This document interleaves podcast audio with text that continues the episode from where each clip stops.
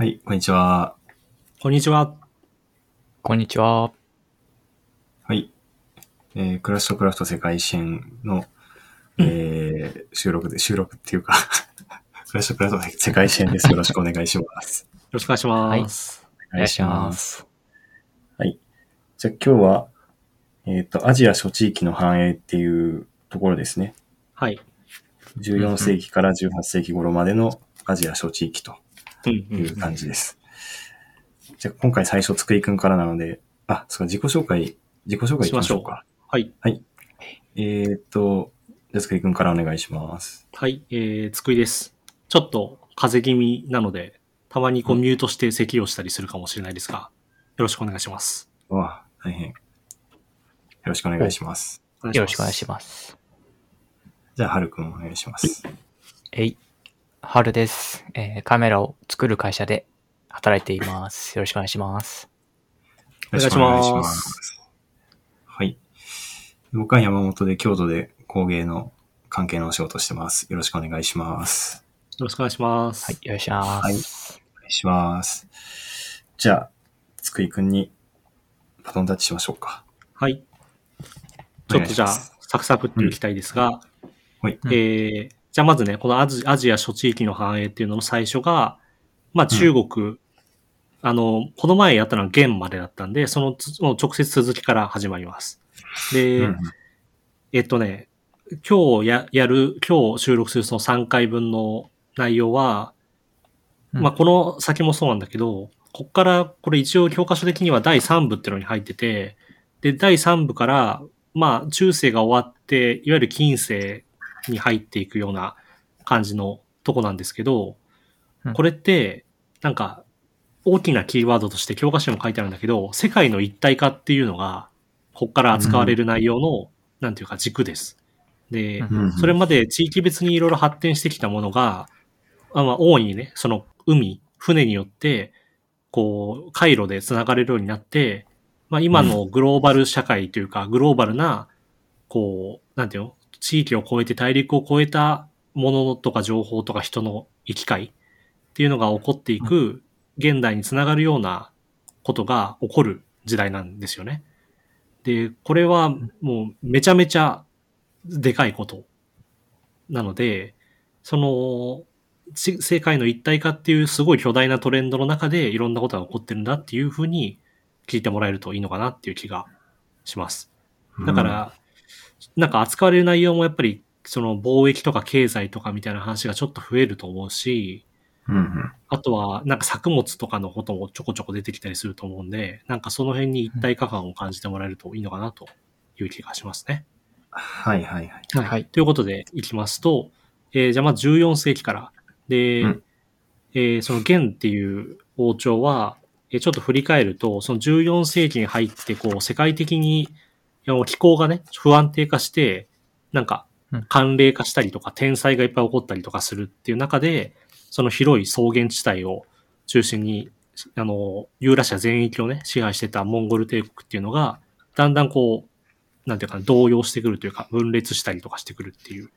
ところからの続きなんですけど、えーうん。えっとね、まあ、その時、14世紀には、こう、東アジアの元でも、こう、飢饉が続いたりとかしていて、混乱していたと、とにかく。で、その中で、白蓮教徒っていう、まあ、信仰宗教と言っていいのかな？なんか、教団が、あの、乱を起こすんですね。で、これは黄金の乱って言って、赤い布で自分たちのこう、なんていうのな、み味方のね、目印をつく、つけたから、黄金の乱って言うんですけど、そういう乱があって、その後、いろんな有力者が次々と放棄するっていうことが起こります。で、この白蓮教っていうのは、なんかちょっと調べると、マニ教っていうね、これもともとイランとかから発祥の、あの、宗教があって、そのマニ教と、あの、仏教の弥勒信仰っていうのがあるんですよ。で、弥勒信仰っていうのは、あの、次の仏である、次の仏ね、まだで、まだ出てきてない次の仏を弥勒仏っていうんだけど、その人が、こう、救世主としてね、世の中に現れて、まあみんなを救ってくれるっていう信仰があるんですよね。だから、なんかキリストとかのこう、最短とかに近いのかな？なんか救世主がもう一回来てくれるっていう。うんうんに近いような話なのかもしれないけど、そういう弥勒信仰とマニ教が合体して、で、よこう荒れた世の中を、その、まあ、救世主が革命するっていう思想に結びついたのが白蓮教っていうことらしいです。うん。うん。で、この白蓮教徒によって乱が起きて、その中で、えー、頭角を現したのが、もともと貧しい農民だったところでの修験将っていう人です。で、この修験将っていう人が、えー知識人とかの協力を得ながら、まあ、大きなね、こう、反乱を率いて、で、長江の下流域のあたりを、えー支配します。だからそこは、あの、長江下流域って前にちょっと触れたけど、すごい穀倉地帯なんだよね。あの、大規模な。だから、こう、なんていうか、はいはい。そこを握ると、やっぱ食料とか、あの、特にこう気候変動とか起こってる中で、食料とかすごい大事だと思うから、その辺の要衝をやっぱりゲットできたっていうのがでかかったみたいで、えー、そのまま南京で、えー、1368年に皇帝になります。で、これは皇武帝っていう皇帝になるんだけど、うん。えっ、と、洪水の洪、洪水の洪か、これ、に、えっ、と、武力の武に、えー、こう、あの、帝の帝で皇武帝っていう人になります。うん、で、この皇武帝によって作られた王朝っていうのが明っていう王朝です。だから14、うん14世紀の王朝だね、これがね。で、えーその明によって、元のね、あの、元々の王朝っていうのは、まあ、こう追っ払われて、モンゴル帝国、あ、モンゴル高原の方に退いていって、北元っていうふうに呼ばれるようになると。で、明は、その、長江の下流域をね、拠点にしてるから、北京じゃなくて、南京っていうところをえ都にして、中国を統一するってことになります。うん。うん。で、この主元将ね、皇武帝って人も、もともとは白蓮教徒だったらしいんだけど、あの、うんその、自分が皇帝になってからは、やっぱ白蓮教ってやっぱりその革命思想とか持ってるから危険なわけよ。結構。その、権力者にとってはね。だから、はいはい白蓮教をちょっとこう弾圧というか、規制したりとかするっていうことになるらしい。後々には。うん。という感じ。だからそれが単に白蓮教のパワーを利用して成り上がったっていうことなのか、もともとは本当に白蓮教徒だったのかっていうのはちょっとわかんないらしいんでね。うんっていうことらしいです。うん。という、で、明がそんなことしてる間に、日本では鎌倉幕府っていうのが滅びます。で、南北朝時代っていうのに入って、まあ、その、なんていうかな。あの、中国が混乱してる間にも、日本も混乱してよと。で、その混乱してる間に和光っていう海賊がいるんだけど、日本海とかを中心にして、あの、うんあの活動する海賊がいて、で、和光っていうのは、和は日本の、あの、日本を示す人弁に委ねるの和。で、光は原稿と同じ、あの、光っていう字なんだけど、えーで、この和光の活動は活発になります。ただ和光って呼ばれるけど、日本人は多数派ではなかったみたいな話がちょこちょこ本とか読むと書いてあって、あの、はいはい中国人とか、琉球の人とか、東南アジアの人とか、そういうのがごっちゃになった、あの、海賊集団だったみたい。うん和光っていうのは。うんなるほどね。で、えーその和光っていうのが、まあ、日本海あたりで暴れ回るわけですけど、えーその時に、えー朝鮮では、李成慶っていう人が、えー高麗をね、倒して、えー李朝朝鮮、朝鮮王朝っていうのを作ります。で、これ今のソウルに都を置いて、えー1392年に、だから14世紀末頃に李朝朝鮮っていう王朝を作ったよと。で、同じ頃に日本でも荒れてた南北朝っていうのが、あの、なんていうかな、合体してというか統一されて、あの、改めて、まあ、室町幕府になっていくということで、改めてこう、14世紀中はちょっといろいろ荒れたんだけど、14世紀末には、えーお中国は明。で、朝鮮は、あの、李朝の李氏、李成慶からの朝鮮王朝。で、日本では室町幕府っ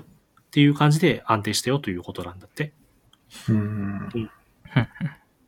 という。で、まあその中国で明っていう国がどういう国だったかっていうのは、まあこれ簡単に触れると、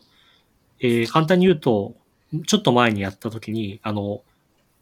その皇帝の下で3つの省が、えー政策を決めて、それを陸部 6, 6, 6個のその部門に、あの、実行させるっていう風にな、あの、やり方にしたよっていう話を、はるくんが確か担当だった時に話したと思うんだけど、その、はいはい。えー政治の中枢のシステムっていうのをちょっと変えて、中書省っていう、あの、政治の中枢を握っていた組織があったんだけど、それの長官を廃止して、あの、陸部っていう、あの、国の実行組織を皇帝に直属させるってことをやりました。だからまあ、基本的には中央集権というか、独裁化というか、っていうのを進めるわけよね。うん。で、その、で、あとは、農村ではこう人口調査とかちゃんとやったりして、えー履行制って呼ばれる人のこう管理の仕方だったりとかを作ったり、あとは租税台帳とか土地台帳みたいなのも整備して、で、民衆のために、まあ、こうやって暮らせよっていう、こう、なんか教えみたいなね、陸遊って呼ばれる、あの、教えをね、あの、広めて、で、それを、その、地元の地元というか、農村とかのリーダーに、あの、なんていうかな、民衆に向かって唱えさせるみたいな感じで、こう、まあ、なんていう、形式的にも内面的にも中国っていうのを改めて統一して安定させようとしたっていう感じ。だと。で、はい朱子学っていうのがちょっと前に出てきたけど、これはあの、儒教の一派というか、儒教儒学の、えー、なんだろう、その、ちょ哲学的な方向に発展したものだけど、それを、えっ、と、あの、政府の学問として採用して、その朱子学をベースにした可挙性っていうのを改めてやるようになったよということだって。うん、で、律令の、党、党以来のね、律令も改めて民の律令っていうのを定めて、あの、まあ、国の、なんだろう、あの、外形というか、国のこう制度面のところをしっかりまとめたよということが、大体公務廷のやったことです。で、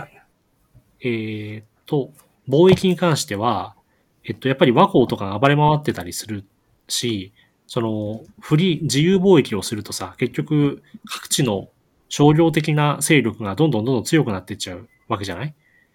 だからら、その民間人の交易、勝手な交易っていうのを許さないよっていうことにして、その代わり国が管理する庁校っていう貿易を推進したよということです。だから、国がオフィシャルな窓口を設けて、で、外国と、まあこう、オフィシャルに、あの、外国からまあ徴工させるっていう名目で、あの、物とか、あの、富を交換するっていう方式に変えたっていうことですね。っていう感じはいです。うん。うん。うん。なんだけど、えーその、後武帝は自分の息子たちにね、こう、各地の王として、特に辺境ね、あの、北の方には、モンゴルの人たちがまだ逃れて、北限ってのになってるんで、そこの防衛に当たらせるために、こう、北の方に、あの、自分の子供たちを小王として置いたわけなんですけど、そのうちの燕王っていう人が北京にね、本拠地を置いたんだけど、で、その人が、その、後武帝が死んだ後に、後武帝の位を継いだのは別の建文帝っていう王様だったんだけど、それに対して、まあこう乱を起こしたわけよね。で、うん。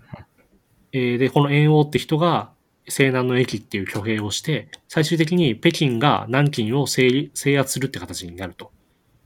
で、その燕王が延楽帝、永楽帝かっていう王様に、あの、皇帝になると。で、うん南京を北京が、要は制圧した形になるんで、その燕王こと永楽帝は、えー首都を北京に移したよと。いうことで、あの、長江のね、下流域に一回移った、あの、本部というか、あの、首都がまた北京に戻ったよということですね。うん。うん。で、北方にやっぱりこうやって都を移すっていうことは、こう、やっぱりモンゴル帝国、モンゴル勢力に対する、こう、なんていうか敵対っていうのも強まるわけで、モンゴル高原に遠征をしたりとか、あとは、その他にも南の方にベトナムを占領したりとか、っていうことをやっていくと。で、あとは、そのテーワっていう、あの、イスラーム教徒にして、あの、宮廷の宦官であったテーワって人がいるわけなんだけど、ではい。このテーワっていう人に命じて、もう大艦隊をね、あの、作らせて、その大大艦隊で、ちょっとじゃあインド洋とか回ってアフリカの方までちょっといろいろこう貿易をしたり、あの、偵察してこいみたいな感じで遠征をさせたらしい。で、これ7回の大規模遠征っていうのをやって、で、そのこれまでさ、日本とかその朝鮮に対しては諜報貿易を指したわけだけど、あと琉球とかね。それをもっと南の方の、あの、南海のね、東南アジアの国々とかも、その諜報をやりましょうよっていうふうに持ちかけていくってことをやったそうです。うんうん。で、まあ、この定和の大艦隊っていうのはなんかものすごい規模だったらしくて、その当時、この15世紀の初な初頭とかの時期っていうのは、ヨーロッパとかもさ、だんだんと大航海時代に入ってってるわけですよね。で、あの、まだね、その、コロンブスが、あの、アフリ、あの、アメリカを発見したりとか、そういうとこまでは行ってないわけだけど、あの、その15世紀の前半における、その艦隊としては多分世界最大のものだったと言われてます。うん。なんだけど、7回しかやってないんでね。15世紀の前半の間だけしかやってなくて、それ以降は、あの、基本的にはあんまりこう、外との貿易っていうのは、こうオープオープンにはしないで、あの、そういう定和の大艦隊みたいな大規模な編成っていうのもなくなっていくわけなんだけど、なんかこの理由とかについて、結構、いろんな考察がされてるみたい、歴史家たちによって。要するに、うんヨーロッパの人たちはさ、むしろ、この定和の艦隊、なんていうの？そういう艦隊が派遣されるのが終わってからさ、15世紀の後半とかに続々とこう、なんていうの？あの、植民地をさ、取りに、あの、アメリカ大陸あったり、アフリカ、インド、あとは、な、東南アジアとかに今度乗り込んでいくわけじゃない。なのに、うんうん民は、その15世紀の前半でそういう外の世界に対する探索っていうのをやめちゃってるわけよね。で、これについて、なんかヨーロッパの歴史家とかは、要するに中国人っていうのは、なんか自分たちの国が一番だと思ってて、外に対する関心が全然なかったから、あの7回でやめちゃったんだとか、いろいろ言ってるわけなんだよ。うんだけど、まあ、なんかその、いろんな説があるから何が何が正解かよくわかんないけど、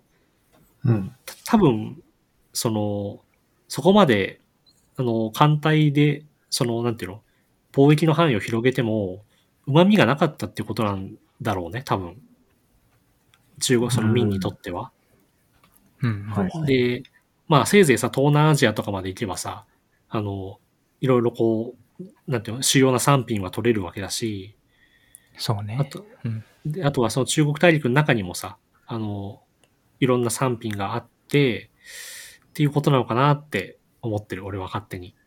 なんか本、この前読んだ時にちょっとちらっと出てきたから、もうちょっとちゃんと読めばよかったんだけど、まあとにかくそういうことです。だから中国は一時的には外の世界を探索したけど、基本的にはやっぱり中国がど真ん中で、中国中心の世界として見てるってことだね。うんという感じ。で、その超高貿易っていうのをじゃあやっていくわけなんだけど、えーその中で言うと、えっと、琉球っていう国がすごい活躍します。で、これは15世紀の初め頃に、だから定和とかね、派遣した頃に、あの、中山王っていう王様によって統一された国で、要するに現在の沖縄です。うん。沖縄の本島をね、中心とした、あの、なんていうかな、こう海洋国家っていうか感じだと思うんだけどうん、で、この人たちが、えー、例えば東シナ海と南シナ海の間をね、結んで、結ぶような位置にあるんで、あの、超高貿易とかの中でいろいろ手に入れた物資を使って貿易をして繁栄したと。で、あとは14世紀末に、えー、これだいぶ前にやっててたんだけど、マレー半島のね、あの、南西部、ちょうどこう海峡があるところにマラッカ王国っていう国があって、で、ここも定和の遠征をきっかけに刺激されて成長して、で、そのもともとインドネシアのマジャパヒト王国っていう国があったんだけど、その国に代わって、このマラッカ王国っていうのが、そのマラッカ海峡のね、あたりを、こう、軸にした、あの、なんていうかな、貿易拠点、東南アジア最大の貿易拠点になるよということらしいですと。うん。だから、まあ、これはお俺の憶測だけど、もともとマジャパヒト王国っていうジャワ島のさ、あの、国が、この東南アジアの中心地だったんだけど、それがマラッカに移ったっていうのは、結局その、インインド洋っていうかさ、インド洋って言うんだっけ？インド洋と太平洋の、こう、間を結ぶような、つまり、東南アジアっていう単位じゃなくて、その中国の東アジアとそのインド、アフリカ方面の、こう、攻撃、こう、なんていうか、海をまたいだ攻撃っていうのが盛んになってきたってことによるものなのかなってちょっと勝手に思ってて、そうすると、要するにジャワ島よりもマラッカ海峡の方が、船が通る、こう、通り道としてよりこう、頻繁に使われるってことなのかなってちょっと思ったりしてるんだけど、あの、まあ、ちょっと真偽はわからないって感じです。うん。うん。で、あと朝鮮はさっき言ったように、あの、李氏っていうね、あの、王朝ができて、朝鮮王朝になってるんだけど、で、この長江、長江貿易とかやってるような時代に、こう、かなり発展します。で、その15世紀前半に清宗っていう、世界の背に宗教の宗で清宗っていう王様がいるんだけど、えーこの人は、なんかかなりこう、なんていうか、文化面で優れたことをやった人で、えー金属活字でね、要出版を、あの、広めたりとか、あと、ハングルっていう、まあ今も使われてる、中朝朝鮮語を、えーなんていうの表記するための文字を作ります。で、このハングルっていう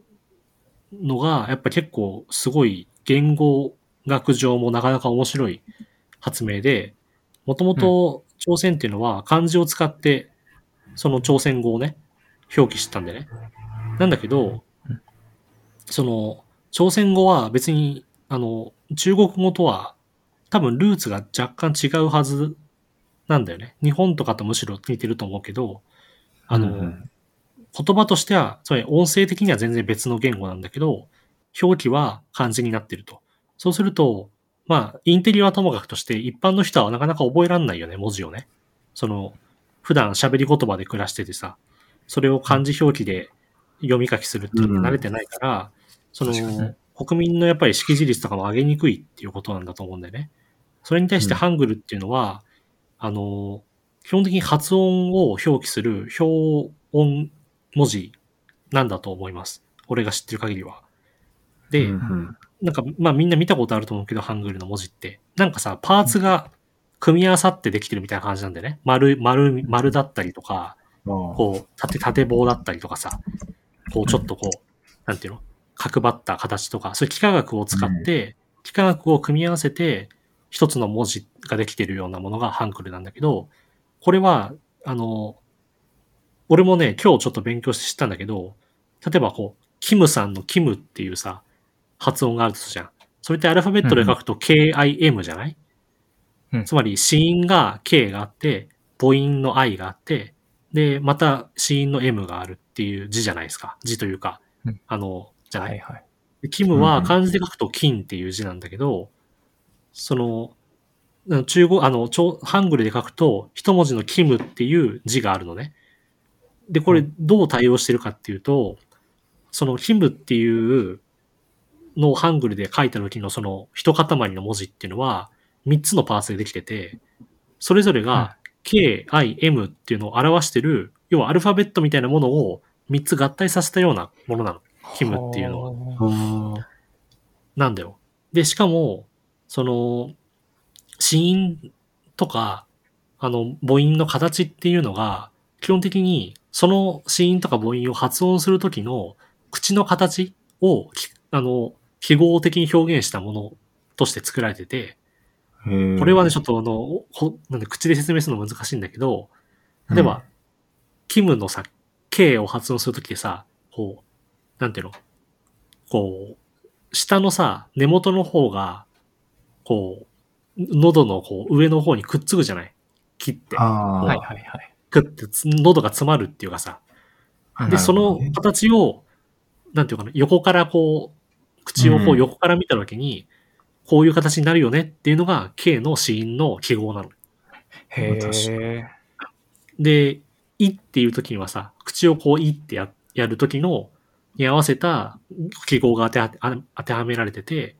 で、むっていう時は、口をこうすぼめでキュッてこうさ、固めるじゃない？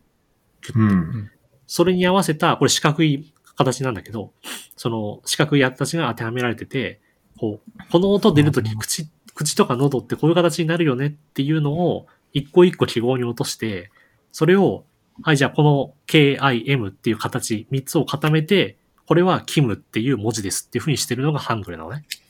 あ、そうだったんだ。そうそうそうそう。だから、うんなんていうの、漢字みたいに、こう、なんていうかな、この形に、この音を当てはめることにしますみたいな話じゃなくて、なんていうかな、パーツをくっつければその文字になるように作ってあるのがハングルの表記法なんだよある意味その、なんていうの、ハングルのいわゆる一文字っていうかさ、一塊のあの一文字っていうのが、一つの単語とか、一つのこう漢字の、なんていうかな、キムみたいな、こう、なんていうの、そういう音音節というか、音、音の塊にうん対応するようにできてて、るってことなんだって。うーん、なるほど。なんだってことを今日俺も知った。で、あなるほどなーって思ったんだけど、だから、うんなんていうかな。要は、バラバラのパーツを組み合わせて作ってられる漢字風の何かみたいなものなんだよね。ハングルっていうのは。はいはい。うんうんで、これってなんかアルファベットの表記法と漢字の表記法のさ、ちょうど間にあるような感じっていうかさ、なんかこう、うんうん日本語のひらがなとかとはちょっと発想が違うじゃない？うん日本語のひらがなだと、1音、ぼ子音と母音のセットに一つの記号を当てはめて作ってるから、子音と母音は分けることができない、その、なんだよ、要素として分割することができないわけだけど、このハングルの場合はそうじゃなくて、もうちょっとアルファベット的な考え方になってるっていうことなんだって、っに。うんうんていうことらしいです。へえ。で、これをね、考えたのはね、この清清宗っていうこの王様うん。のはいはいが自分で考えたらしい。あ、自分で考えた。そうそうそう。すごすごいよね、うんだからね。こんな合理的なさ、表記法を自分で考えて、で、広めて実際、その後数百年もさ、使われるっていうのはなかなかすごいことですようんね。うん。っていうことらしいです。で、その頃日本では、えー、室町時代、室町幕府になってるんで、足利義満がね、三、代目の足利義満が日本国王ですよっていう風に中国に認めてもらって、で、朝貢貿易っていうのを復活させたりしてますと。で、官号貿易っていうね、その、要は割り符みたいなものを、あの、合わせて、あの、自分は正式な、こう、認められた朝貢貿易の船ですよっていうことを、まあ、証明するようなね、やり方で、その和光とかと、和光とかみたいな、こう、なんだろうな、そういう非合法な貿易とは区別された貿易をやったっていうことだね。うんうんうん。で、あとは、一時は、あの、民に支配されたベトナムも、その頃には独立してて、そこの王朝も朝、あの、民と朝貢関係を結んだということらしいです。うんはい。で、えー、北西モンゴル、つまり、中国から見た時の北西の方に位置する、えーモンゴルの部族でオイラトっていう部族があるんだけど、部族っていうのかな？勢力があるんだけど、そこうのエッセンハンっていう人の王様の下で、そのオイラトっていうのが、あの、兄弟化してきちゃうわけなんだけど、で、たまにこう、民のね、あの、帝を捕らえたりして、北京を包囲したりとかもしてくると。で、この頃から民は、要するに超高貿易でいろんな国と関係を結べてるんだけど、その北方のモンゴル民族に対してはなかなかそうはできなくて、その北の方のね、あの、万里の長城とかを回収してモンゴル勢力と戦ってるっていう構図になってます。というのが、だいたい15世紀の話です。で、えーそれが16世紀になると、だんだんこの頃から大航海時代っていうのが始まってくるわけなのね。だから世界の一体化っていうのがヨーロッパの力で本格化してくるっていう時代になるわけですけど、えっと、こうなってくると、もともと超高貿易っていう管理された貿易で、あの、やっていた民っていうのは、そのシステムがなかなかこう揺らいでくるってことになるわけなのね。うん。で、うん16世紀ってことは要するに、もう、コロンブスはアメリカに、アメリカというか、あの新大陸、新世界を発見してるし、あの、はい続々とそういう植民地が開拓されてってるわけなんだけど、うん。で、この頃は要するにヨーロッパとかは、あの、とにかく東南アジアとかの胡椒とかが欲しいんだよね。香辛料が欲しい。で、香辛料をなんで欲しいかっていうと、まあいろいろ理由はあるのかもしれないけど、肉とかを、まあうまく食いたいからなんだよね。基本的に。はい。で、要は、その頃、基本的にこう食肉需要の増加っていうのが大航海時代ってすごい関係してるっていう本を最近読んだんだけど、こう、ほなんていうかな。要するに、労働者とかの都市ができてきて、労働者が増えてっていう中で、あの、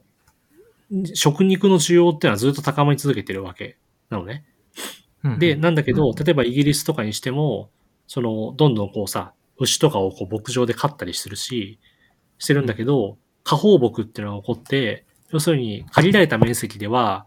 その家畜を増やしすぎると、土地が荒れちゃうわけね。こう、草とかが生えなくなったりとか、はいはいはい。土地が枯れてしまうわけなんだよ。で、砂漠化みたいなことが起こったりするんだけど、そういう中で、こう、牛肉とかを、こう、なんていうかな、こう確保するためには、いろ、土地が必要で、そのために、例えばヨーロッパの人たちは、新大陸を発見して、あの、南アメリカとかね、あの、に到達すると、あの、今のこう、ブラジルとか、あとアルゼンチンとかな、あと、どこだ？まあ、その辺って、あの、広大なね、草原地帯があるんですよ。アマゾンとかだけじゃなくて。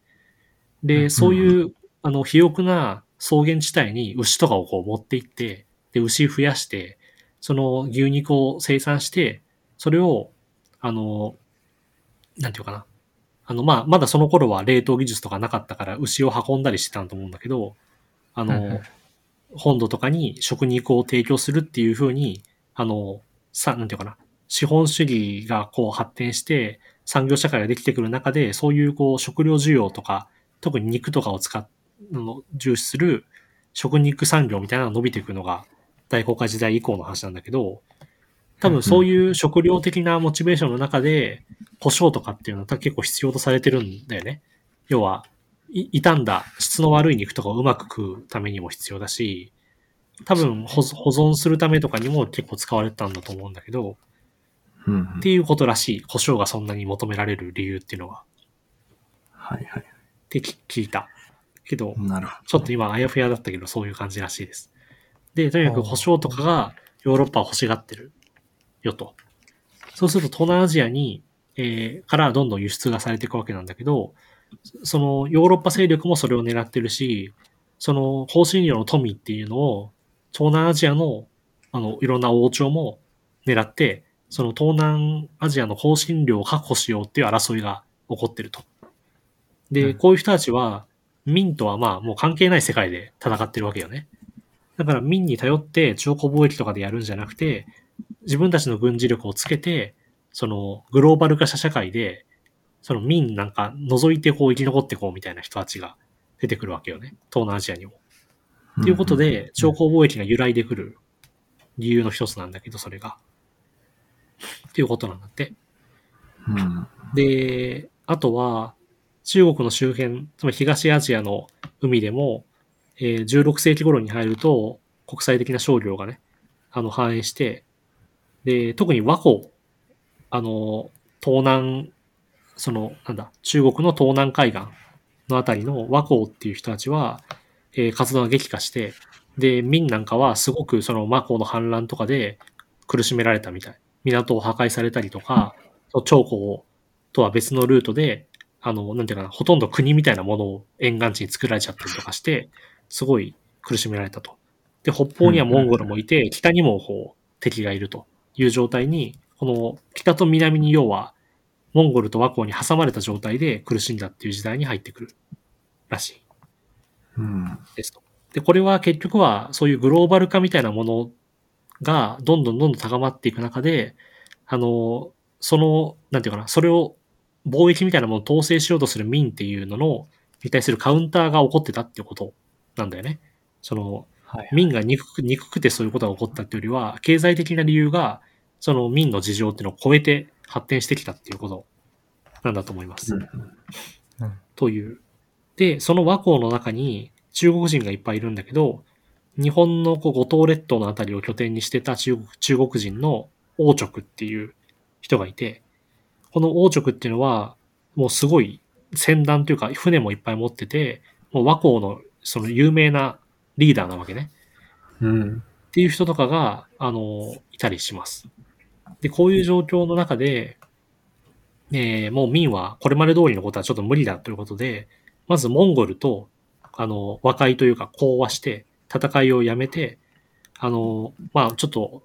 まあこうモンゴルとうまくやっていこうということで交易の場を設けたりとかしたりうん、あとは海の方、南の方でも、あの、そういう管理するね、統制政策っていうのをやめて、緩めて、民間人が、まあ、海外貿易してもいいよっていう風になっていくと。で、そうやって規制を緩めた結果、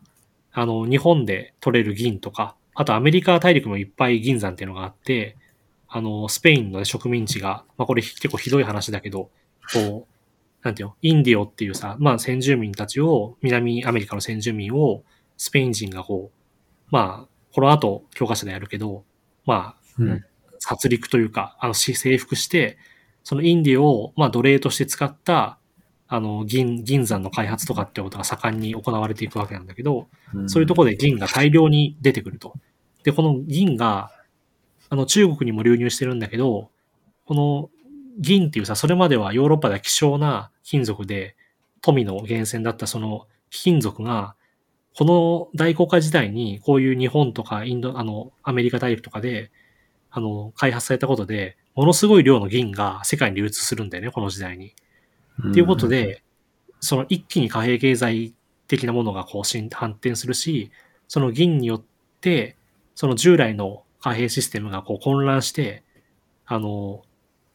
なんていうかな、結構その世界的に経済的な影響を与えるのがこのスペイン、ああの、スペイン植民地のアメリカ大陸の銀山だったりするらしいっていうのもちらっと読んだりした。うん。やって。で、逆に中国人たちも、東南アジアにいろんな中国人の街を作ったり、あと、アメリカ大陸にも結構中国人が大航海時代には流入して、いっぱいチャイナタウンみたいなものを作ったっていうことらしい。ですと。はいはい。だから中国にいろんなものが入ってくるだけじゃなくて、中国の人とか物も外に出てったっていう時代ですね。ど。うん。ですと。ちょっとあれだね。ペースがよ、あれだから早めに行きますが、あえっ、と、これ結構あるんだな。あるんだよね、結構ね。うん。で、じゃあこの明、明の後半の時代、つまり一回こう国際商業が活発化時代の明ってのは何が起こったかっていうと、その長江下流域っていうのは、あの、もともとお米とかいっぱい作ったところなんだよね。うん。穀物を。で、前にやった時にさ、そ、そこ、なんだっけ、そこ熟すれば天下たるっていう言葉が、確か宋の時代をやった時に出てきてて、その祖庫っていうのは中国の長江下流域のことなんだけど、その祖庫が、祖庫が、で、みの実りがあれば、もう、この中国全部補えちゃうよっていうくらいの穀倉地帯だったわけ。なんだけど、そこが、その国際商業の発達によって、なんか織物とかをね、あの、作る、あとは生糸とかを作る、そういう手工業が盛んになってくると。で、そうすると、それまで米とか作ったところで、綿花とか、あとは養蚕に必要な桑とかね、そういうのを作るようになったと。で、そうなると、その、国葬地帯はちょっと別のところになってくるんだけど、それが長江の下流域からちょっと上流に遡った中流域のところに、あの、今でいう湖北とか湖南省っていう国があるら、あの国っていうか省があるらしいんだけど、そこの、まあ、今ざっくり古江って呼ばれる領域なんだって。その古江ってところに、そこから古江に、その国葬地帯が移ったってことがあったんだって。で、昔はそこを熟すれば天下たるって呼ばれたのが、この時代には古江を熟すれば天下たるっていうふうに言われて、そういうこう、なんていうかな、土地の利用の仕方とかもダイナミックに変わったよっていう例ですね、これは。なるほど。うん。で、あとは、そういう陶磁器、前の山の回でやったけど、陶磁器もうん、のあの、生産をどんどん伸ばしていって、その生糸とか陶磁器っていうのは、あの、日本にとってもレアだし、アメリカとかヨーロッパにとってもレアなんで、そういうところに輸出されていく国際商品になったよと。だから、うん。生糸だの、あとこの時代やっぱタバコね、タバコ。タバコとか、生糸、あ銀、あとは、ちょっと後になるとも多分ゴムとか、そういうこう、はいはいいろんな産地で取れる、こう、なんていうかな、国際商品ってのが出てきてて、それがこう世界中をこう、巡ることで商業が活発化して、後々には産業が活発化する。その、なんだ、工工業ね、が活発化するっていうことが、えーこの大航海時代に起こってたっていう感じですね。うんうんうんうん。で、えー、と、あ、なるほどね。で、中国では、その商人の中でも、民の政府とね、結びついた特権商人っていう人たちが、あの、巨大な富を作ったり、あとは、そういう、なんていうの、成り上がったさ、出世したこう人たちっていうのは、何かこう、なんていうかな、そういう国際的な社会の中で、たまたま同じ、あの、なんていうかな、地元の出身だとか、同じ同業者だとかっていう、そういうネットワークをやっぱ作っていくわけなんだよね。そういう商人とかのグループは。でそういうところのために、いわゆるな会館とか交渉って呼ばれる、そういう交流拠点みたいなものも作られていって、こうどんどんこう都市的なネットワークがこうできていくっていう感じです。で、貨幣経済も一気にこう広がって、えーその税の納入とかも銀でいいよと。銀で行われるよっていう風になったりとか、で、その、あるいは昔は税とかの、に加えて溶液っていう労働の差、あの、によって、あの国に奉仕するっていう税の納め方があったけど、その溶液も銀に一本化されて、全部が、あの、銀でこう、経済が回るようになっていくということなんだって。だからこれだけの大量の銀がやっぱり、こう、世界に、その、南アメリカから、とかで発掘されて、流通するようになってるっていうのがすごい重要なんだよね。うん。はい。で、あとは、えー、貨幣経済が発達すると、その商人だけじゃなくて、共振、あの、故郷の郷に紳士の紳って書いて共振って言われる、あの、リッチな人たちがこう集まって、で、文化がすごい発達すると、庭園作ったりとか、骨董品集めたりとか、あとは書とか画とかね、そういうものをたしなんだりとかっていうことが起こってくるらしい。で、この共振っていう言葉は、前に中世ヨーロッパやった時に、中世ヨーロッパの後半に、イギリスに、もともと騎士階級であった人たちが、下級の地主として、イギリスのこう地方に根を張って、そこでジェントリーって呼ばれるようになっていくんだけど、そのジェントリーほ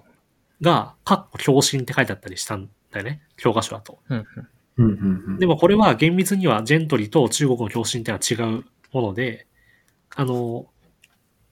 なんていうかな。中国風のジェントリーっていうのを多分日本語とかに訳すときに中国の共振っていう言葉を当てて訳してるってことの名残なんで、あの、多分ちょっと混乱しないようにということだけど、一応言っておきます。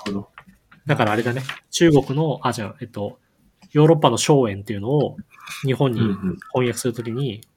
荘園はもっとマナーっていう言葉だけど、それをその日本に翻訳するときに中国にあ、中国とか日本にあった荘園制の荘園っていうのを当てたせいで誤解が生じるようになっちゃったっていう話と同じで、ジェントリーっていうのは共振って呼ばれるけど中国の共振とは別のものですよっていうことだね。うんはいはい。うん。ちょっと逆に俺が今言ったことで混乱したかもしれないけど、そういう感じです。です。はい、なるほどね。はい。で、この時期には、その書物がね、どんどん印刷されて、これ、この頃は木版印刷なんだけど、まだね。うんで、木版印刷で書書物ができていって、えー、三国志演義だの、水古伝だの、西遊記金兵梅といった、まあ、俺たちもなんとなくは知ってる物語、小説が読者を得て、で、庶民の中では講談とか劇とかみたいな、そういう、まあ、演芸が花開いたよということなんだって。という感じですね。で、あと、ちょっと、あの、陽明学は飛ばしますが、えー、あとはね、その本の中には、本草項目っていうのとか、農政全書とか、天候怪物とかっていう、えー科学技術書が、あの、広まったりして、そういう、こう、なんていうかな、イノベーションが情報として、こう、共有される時代に入ってきたっていうことですね。で、本草項目っていうのは、薬学の本です。あの、これ、はいはいこの、これの根っこが何に効くよとか、この動物のこれがこういう薬になるよっていうことをまとめた、いわゆるそういうのを本草学っていうんだけど、そういう薬学の本が本草項目。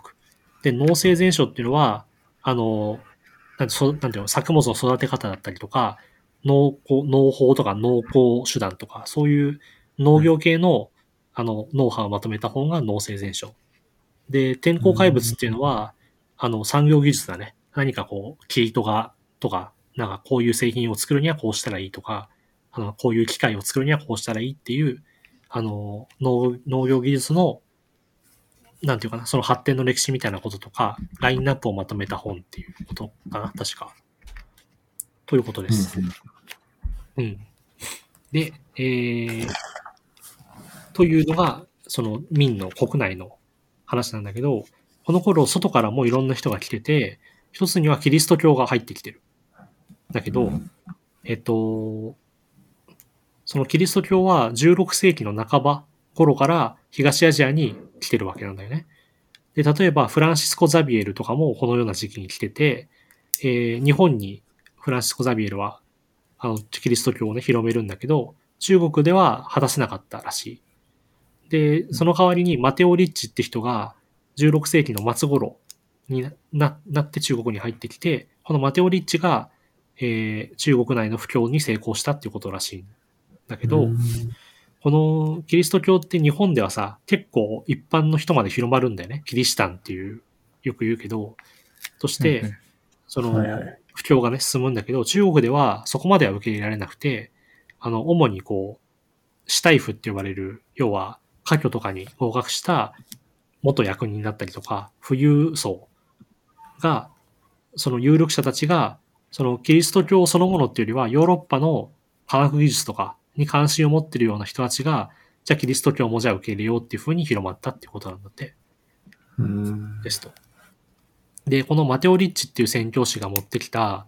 本予万国全図っていう地図があって、これがちょっと面白いんだけど、これ教科書にも下の方に載ってるけど、はいはい。結構今見てもほとんど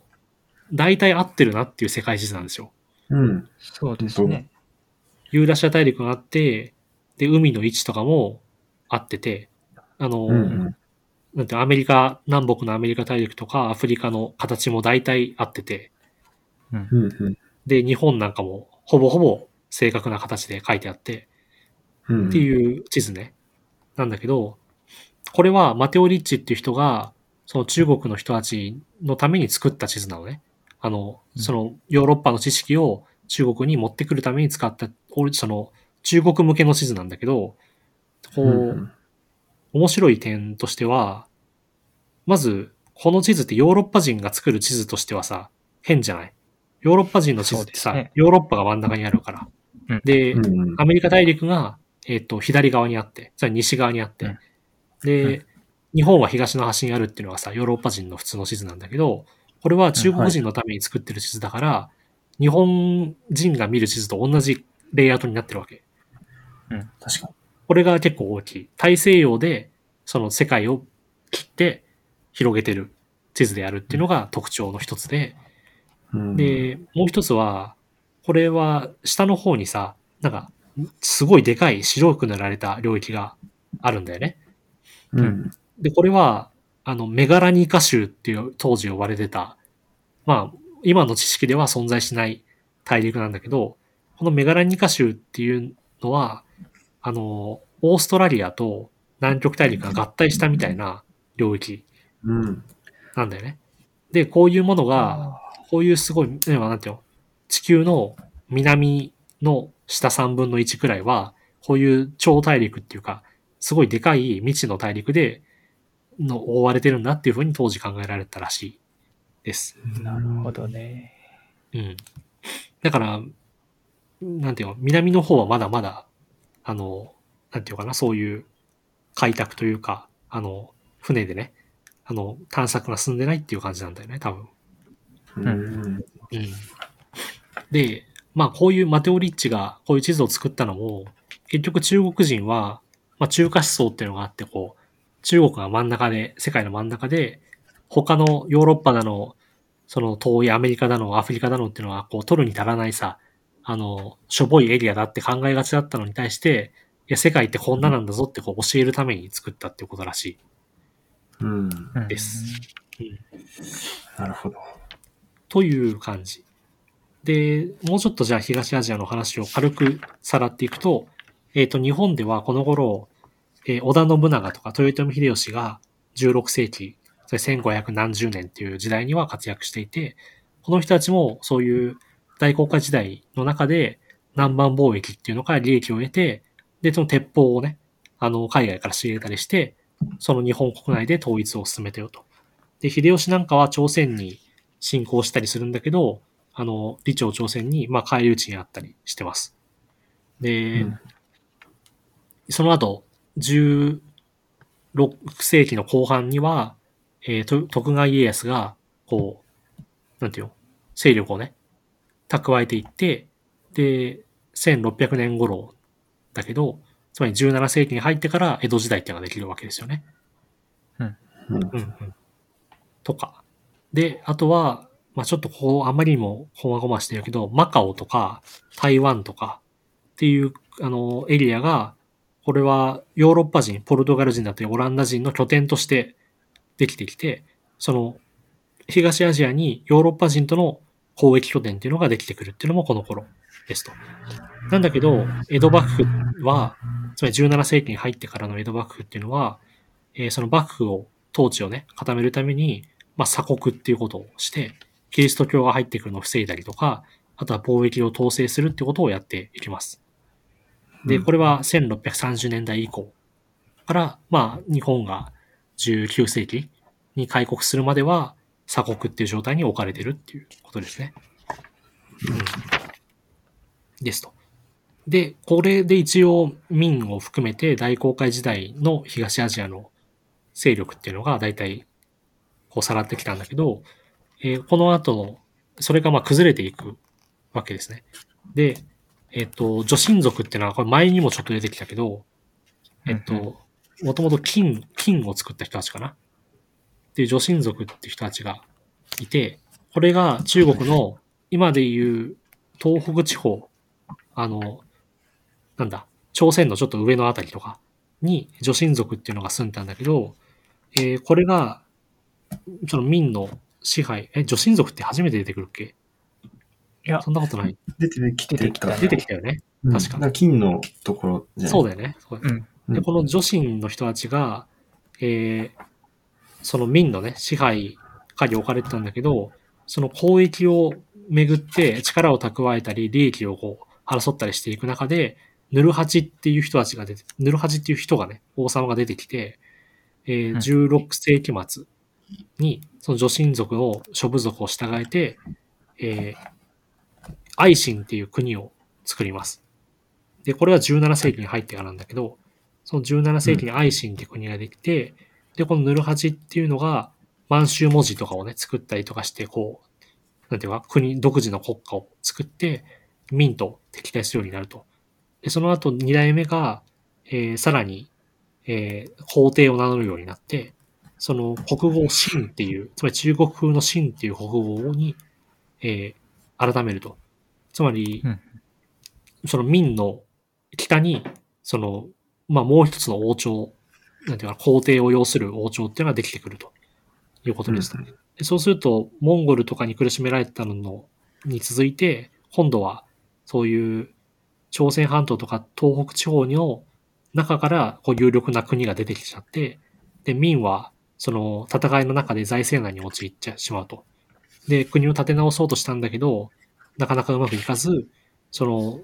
むしろ国内での争いが起こって政治も混乱して、最終的には、えー李治世っていう人が反乱軍が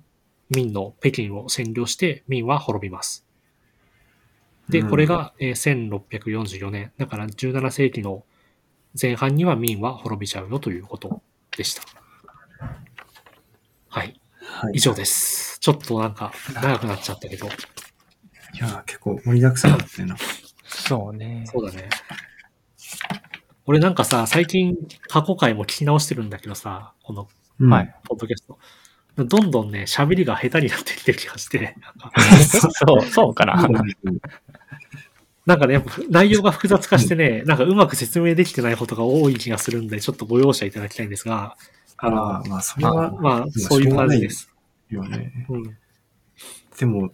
やっぱグローバル化すると複雑になるよね。その、そうなんだよね。前はなんか結構その、一粒一粒というか、そうそうそう格論だったけど。うん。まあ、あっちこっちで起こってることが関連づけられてくるのはこの時代なんで、うん。そうだね。そうね確かに。まあ、あと少しずつ書物も増えてくる時代だから、あんま想像の余地なくなってくるよね。そうなんだよね。ああ、確かに。やっぱりね実際に関係がはっきりしてない。情報がね、残っちゃってるからね。う。うんん。という。だからね、やっぱこっから教科書も後半にだんだん入りかけてますが、まだあれか、中盤か。あの、教科書の後半とかに行くとね、本当なんていうの、歴史ロマンみたいなものはすごい減って、政治と経済の話がめっちゃ増えていくんで、なんか、はい。なんていうかな、そういう歴史ロマンとしての世界史が楽しめるのは実はね、この辺くらいまでなんですよね。ここでもギリギリっていう感じだと。ねなんかまださテーマの大艦隊とかちょっとロマンあるわけだけど、うんなんていうのそういう大航海時代ってやっぱさ、未知の、まだ見ぬ世界に探索に行くみたいなさ、ロマンを感じられると思うけど、うんこっからもう一回世界が一体化しちゃうと、もう外部がなくなって、むしろ。その、なんて一体化世界し、一体化した世界の中での争いとか搾取とか、そういうことの話になってっちゃうからね。悲しいですよね、ちょっとね。う。うんん。なんかどこに面白みをこう、見出していくかみたいな勝負になってくるよね、その、そうね。そうだね読む側としてはね。うん。ですね。まあ、大体俺はもう言いたいことは言ったんで、何かあれば。あ、本当うんなんか、テーマの大艦隊ちょっと。聞聞きながらちょっと調べたら、あれね、はいはい。なんか、キリンとかお土産にもらってるらしいあね。、そうそうそうそう。これね、うん結構有名なエピソードだね。アフリカとかからまで行ってるわけよ、要するに。そうそう、そうそうそう。その、ん中国にはさ、いない動物を持ち帰ってくるのね。うん。それで、キキリンがこう、中国とかにやってきたみたいな絵があったりするんだよね、確かね。なんか、うん。はいはい。そうなんだよ。キリンか。キリンびっくりするだろうな。キリン、確か日本にも来たんじゃなかったかな。なんかそんなようなそう話聞いたけど。見た違ったかな。調べよういやなんかゾロとかが来てたの知ってる気がするけど。キリンキリンはビビるだろうね、確かにね。キリンってかなり異形だもんね。一応、うん でかいしね、本当に。ね。テーマなんかとキリン。今見てるサイトだと、うんうん。首の長い草食動物って意味のソマリ語でキリンっていうのを、えー中国では、その、元から架空の動物としてたキリン、漢字のキリンあるじゃないですか。うんうん。あれと音が同じだったからその字が当てられたとかなんとか書いてあるね。へえー、うん本当だ。そうなんだ。え、でもさ、もともと、キリンはさ、英語ではジラフっていうじゃん。そうね。英語はジラフだね。でもそのアフリカの言葉でたまたまキリンっていう名前だったんだ。偶然にも。そうそう。そうね。ソマリ語らしいですよ。そうなんだ。へこのキリンを描いた絵がね、なんか面白いんだよね。中国風の絵でさ、キリンが。描かれてる。なんかね、しかも意外となんかちゃんと描けてる。なんか、ーあ、そう。多分あの、手はキリンとかでググれば出てくると思うけど、あ、本当だ手は。キリンか。あ、本当だ。ちゃんと書かれてる。結構ちゃんと。柄が？そう、柄が、柄がなんかさ、変な、タケノコみたいな柄になってんだけど、うん。確かになんか、これ、識別できなかったのかな。ね。確かにな。ああ。あ、なるほどね。まあでも、基本的に首、首がめっちゃ長い馬みたいな感じでうん。見えたんだろうね、きっとね。確かにな。いいよね。このエピソードいいわ。え、じゃあすごい雑学というか、雑学にすらならないかもしれないけどさ、はいはいはい。あの、和、和光出てきたじゃないですか。うんうんうん。あの、もののけ姫に、烏帽子御前っていたじゃないですか。うん。はいはいはい。あの人は、もともと和光の出身の人だったらしい。ああそういう設定なんだかそういう設定があったと思う。草になったみたいな。そう、そうそう。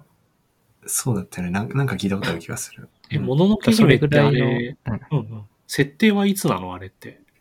なんていうの？その時代？時代設定。あ、その頃の話なんじゃない？ああ、そうなんだ室。町？室町くらいだったかな？そうかそうかそうか。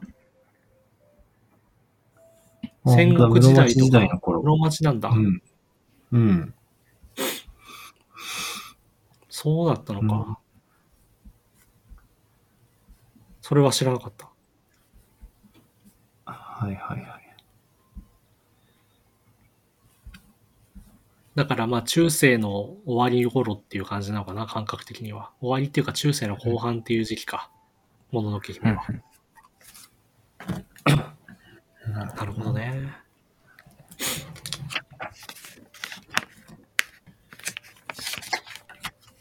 なんかあります？他に。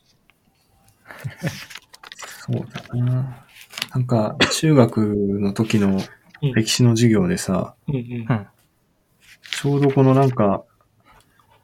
この香辛料の話出てきた時に、はいはいはいはい。なんか、先生に当てられてさ、なんかこれうん肉をうまく食うためのやつなんだよ。これなんかわかるかって言われて、うんうんうん。だから当てられて、なんかその前日に、なんか、テレビのこの裏技みたいな番組で、うんうん。あ玉ねぎを使ったら肉がすごい柔らかくなるみたいな番組見てて、はいはいはいはいあ、玉ねぎ、玉ねぎですねって言って、違う。めっちゃ恥ずかしかったの覚えてる。え、それ違うよって、違うよって言われたの？うん。いや、それ違うぞって言われて。そこの先生と。俺も結構自信ある感じであ、僕昨日見たわ。あ、知ってますよ、みたいな。そうそう。かわいいエピソードですね。思い出したよな。そうか。でもさ、なんか、胡椒がそんなにさ、海を越えてまでさ、喉から手が出るほど欲しいって感覚はさ、なんていうのかな。うん。あんまりわかんないよね。なんか、そうね。まあ、薬味だしな。薬味っていうか。そうそうそう。だまあ、ものの本にはやっぱりそういう肉とかさ、の保存とか、うん料理のために求められたっていうふうによく書いてあるけど、うん。そんなにっていうのはちょっと感じますよね。あああとお茶とかも、お茶もそんな欲しかったんだっていうのはある。そうだよね。だからお茶とかはさ、結局、なんていうの？そういうヨーロッパだと紅茶がメインじゃない？あれもうん結局多分保存するために発酵状態にして、ああ、なこう、なんていうの、うん保存、保存輸送しやすい状態まで持ってったのが紅茶だからってことなんだと思うんだよね、きっと。日本、うんその、なんていうの？そういう緑茶とかの状態で飲まないのはそういうことなのかなとか思ったり。ああ。あとはまあ、やっぱ、ぱ砂糖は重要だよね。砂糖は中毒性がなんかありそうな感じっていうのはすごいわかるから、なんか、胡椒より砂糖の方がさ、なんか、なんていうのかな、その、血眼になって求める感じってのはちょっとわかるなって思ったりしますよね。なんか。砂糖ね、うん確かになんか、砂糖っぽいものが他になさそうだしね、なんか。そうそうそうそう。うん。そうか。あの、確かにな。ドラクエ3っていうさ、はいゲームがあってさ、俺ドラクエってあんまやったことないんだけど、3だけはやったことあるのね。で、うん3ってさ、うん結構大公開時代っぽい感じの舞台設定というか、なんていうの？になってて、船で移動したりとか、あの、なんていうのかな、島々を巡ったりするような冒険なんだよね。あの、3のメインというか、って。うんで、やっぱね、うんうんドラクエ3でこう船を手に入れて、初めてこう海に出た時のこう、敵がクソ強かったりするこう感じとか、あの、うん。どこにでもさ、いろんな島に行ってさ、その島々で、あの、そのな胡椒とかをね、入手したりすることもできたりして、っていうのがね、なんかあって、俺の中で大公開時代といえばドラクエ3っていうイメージが勝手にあるんですよね。うん。ああ、俺それなんかやったことあるかも。最後ラーミアに乗って、こう、もはや航海っていうよりは、その、飛んで移動できるようになるんだけど、はいはい。ドラクエ3はね、あの、世界の端っこまで行くと、うん。あれどうなってんだっけなドラクエ3はあれか、普通に反対側に出られるんだったかななんか、あ、黄金の太陽かなんか、地球平面説をね、になってるゲームもあったりして、なんか面白かったな。へえ。うん。おいおい、なんかかなりの余談だけど、なんか、ドラクエか。うん。ドラクエ3で確か王様かなんかが、胡椒が欲しいんだって言ってて、胡椒を取ってきてあげるみたいなね、エピソードっていうか、クエストがあったんだよね、確か。で、胡椒そんな欲しいって何って思ったんだけど、なんか。ま あ今からしたらね。そうそうそうそうう。ん。胡椒ね。だからちょっと前にこのラジオでも話したけど、あの、デューン砂の惑星っていうさ、あの、この去年映画にもなったやつがありますが、あれでも、あの、アラキスっていうその砂漠の惑星があって、そこの、その砂に含まれてる、あの、スパイス、香辛料みたいなものが、そういう物質がね、あなんか未知の物質みたいなものが含まれてるの。アラアラキスの砂の中にね。で、その、うんうん香辛料っていうのが、あの、すごいこう力をね、あの、持っていて、あの、その香辛料を使うことによって、あの、なんていうかな、その宇宙をね、ワープ移動みたいなことができるようになるんだけど、その、その貴重な香辛料をめぐって、そのアラキスっていう国、あの、ほ星をめぐった争いが起こるっていうのが、デューンスナの惑星の、あの、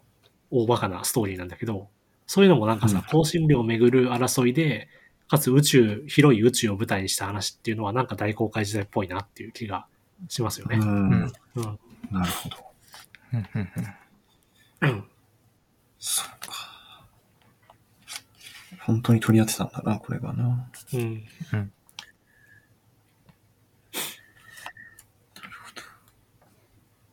じゃあ、次行きますか。うん。はい。はいちょ。っと長くなっちゃったけど。あ、本当ね。1時間過ぎてるから。一旦じゃあ区切ります。はいはい。はい。